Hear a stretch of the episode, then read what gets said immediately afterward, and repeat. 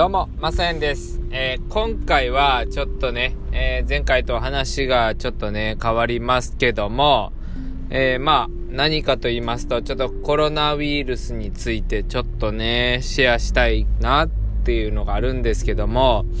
まあ、これをお聞きの方の、まあね、会社だったり、こうね、自分の身の回りの人だったり、どんな変化がありますかっていうね、ちょっと気になるとこなんですけども、今までね、私はこれといってね、あまり影響はなかったんですけども、まあ、いよいよ私がね、働いてる会社でも、もうちらほら、まあ、ちらほら出てたけども、なんかちょっと隠されてたみたいなね。でもちょっと、さすがにもう隠しきれなくなってきてるみたいなね。えー、まあみんなが休憩するところね、なんか休憩所がこう消毒に入ってるよとかね、そんな噂がね、まあまだ言うて噂程度でしか、えー、ないんですけども、まあでもね、いよいよ来たなと。うん。やっぱりね、この正月のね、連休明けで、えー、やっぱり増えているなっていうのを、え、実感しました。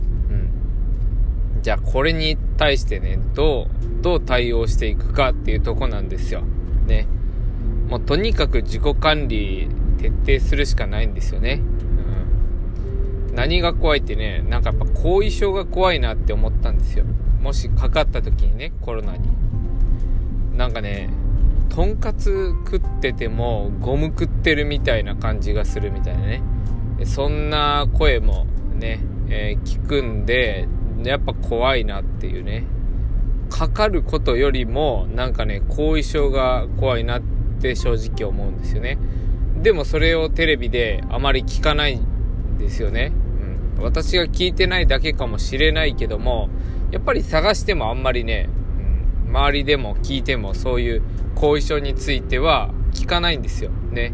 かかったらどうしようとかね、もうそこら辺でふわふわしてるぐらいなんで、まあ何が言いたいかっていうと、とにかくね、えー、もう早寝早起きっていうかね、もう生活リズムを徹底する、夜更かしをしない、免疫力を高める。やっぱりこれが一番大事なのかなって思います。まあ私はね、ちょっと R1 っていうね、えー、まあ飲むヨーグルトみたいなね、それを飲んでましたけども、うん、ちょっとね、やめました。めんどくさくなっちゃって、ね。まあ、代わりにちょっとね、まあ、似たような感じで ヨーグルトを取ってるんですけども、ちょっと高いんですよ。なんかね、1キロぐらいパックに入ってて、まあ4000円ぐらいするんですけど、まあでもね、乳酸菌の量がもう、なんだろう、何百倍とか何千倍か忘れたけどね、それぐらいすごく、えー、菌が入ってて、えー、腸にとてもいいとね、まあ、そういったのを食べつつ、まあ、体の中から、えー、ね、健康を維持していこうと思っておりますので、まあ、皆さんも本当に、えー、気をつけてください。ね。えー、生活環境がガラッと変わっちゃうんじゃないかなと、え、恐れておりますので、私もね、仕事がね、このままなくなるんじゃないかとね、工場閉鎖されるんじゃないかっていう不安の中、え日々を過ごしておりますので、えー、何かね、ちょっと動き出そうかなというところでございます。ということで、えー、皆さんもお気をつけください。ではまた